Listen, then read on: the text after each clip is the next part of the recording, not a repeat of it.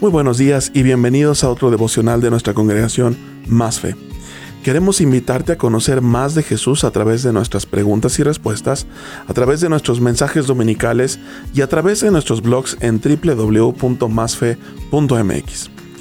A la gran mayoría de los seres humanos nos gusta algún tipo de música.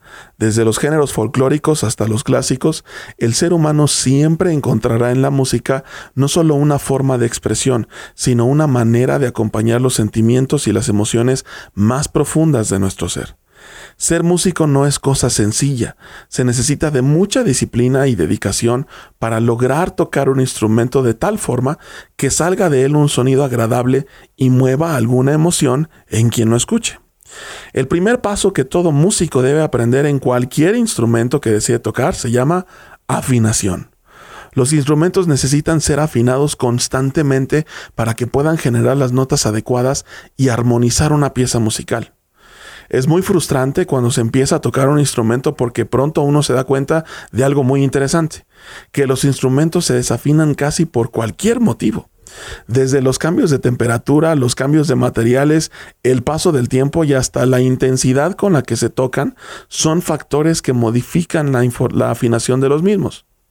La Biblia nos enseña que el corazón es exactamente como un instrumento. A través de él se puede expresar una belleza inigualable, pero es muy propenso a desafinarse, casi por cualquier circunstancia. Es difícil que nuestro corazón se mantenga afinado. Normalmente las circunstancias lo llevan de un extremo a otro. Un día, por ejemplo, podemos sentirnos casi invencibles y al día siguiente podemos sentirnos de lo más fracasados. Sobre todo en el plano de las relaciones, el corazón desafinado nos puede llevar a tomar decisiones con consecuencias desastrosas.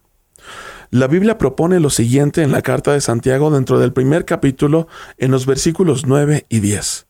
El hermano de condición humilde debe sentirse orgulloso de su alta dignidad y el rico de su humilde condición.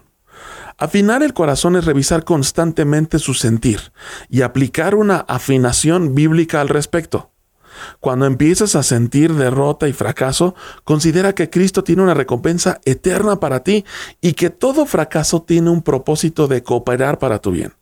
Pero cuando empecemos a sentirnos confiados y los aplausos de la gente nos empiecen a seducir, o cuando simplemente empiece a sonar esta voz interna que te dice, te lo mereces porque eres el mejor, recordemos que fue precisamente nuestro orgullo lo que nos llevó a una eternidad sin Dios. Así pues, revisemos el corazón constantemente y apliquemos una afinación divina para enseñarle a nuestro corazón a expresar la verdadera belleza que puede al estar armonizado con la verdad de nuestro Dios en las manos del único gran artista de este universo, Jesús. Yo soy el pastor José Luis Arellano y te recuerdo que puedes escribirnos en cualquier momento a hola Que tengas un excelente día.